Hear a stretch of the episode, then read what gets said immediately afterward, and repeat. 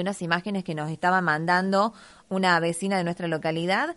Eh, ha pasado una cola de un tornado, me dice, en un, en un campo vecino de nuestra localidad. La tengo a Clarisa en línea. Clarisa Sosa, ¿cómo estás? Buenas tardes. Hola, buenas tardes. Bueno, comentanos un poco. Sí. Mira, las fotos que yo te acabo de pasar por el WhatsApp eh, son las que me envían a mí desde el campo, porque nosotros no pudimos llegar. Eh, Entonces, es lo que nos, es un tipo, una cola de tornado, ha arrancado árboles grandes, eh, ha llevado tinglado, dio vueltas tolvas de maíz con 8.000 kilos de maíz adentro, máquina que había allá afuera también las ha dado vuelta. eh, sí, bastante feo fue, bastante, bastante feo. Realmente las imágenes que nos enviaban y lo, lo veíamos nosotros también nos han impactado, ¿eh?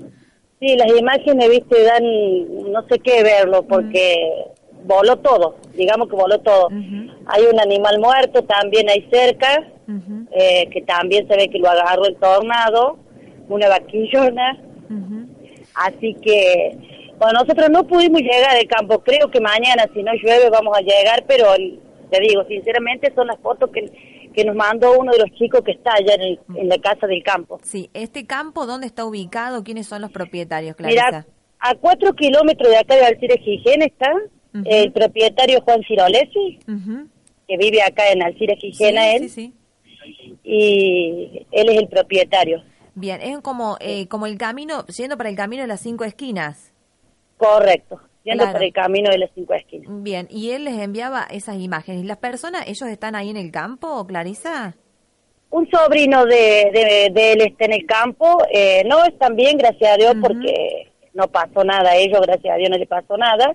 Solamente daños materiales nomás. Claro, importantes daños materiales, porque vemos que eh, se ha llevado prácticamente todo el techo de un galpón.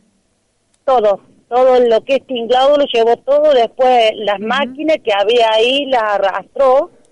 Eh, te digo, había tolva con ocho mil kilos de maíz adentro y la dio vuelta también.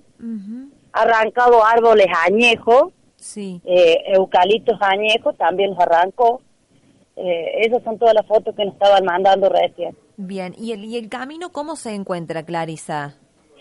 El camino nos dijeron que no fuéramos porque visto estaba otra vez eh, lloviendo y por ahora que no fuéramos porque no sabíamos si íbamos a poder pasar o no.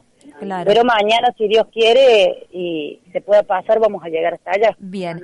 Ellos han dado aviso quizás a bomberos, porque acá eh, por la tarde, Clarisa, se comunicaban con nosotros bomberos, el intendente también, para que, bueno, eh, solidarizarse con aquellas personas que hayan sido afectadas seriamente. Eh, ¿Se han comunicado quizás con las autoridades? Mira, sinceramente te digo que creo que no.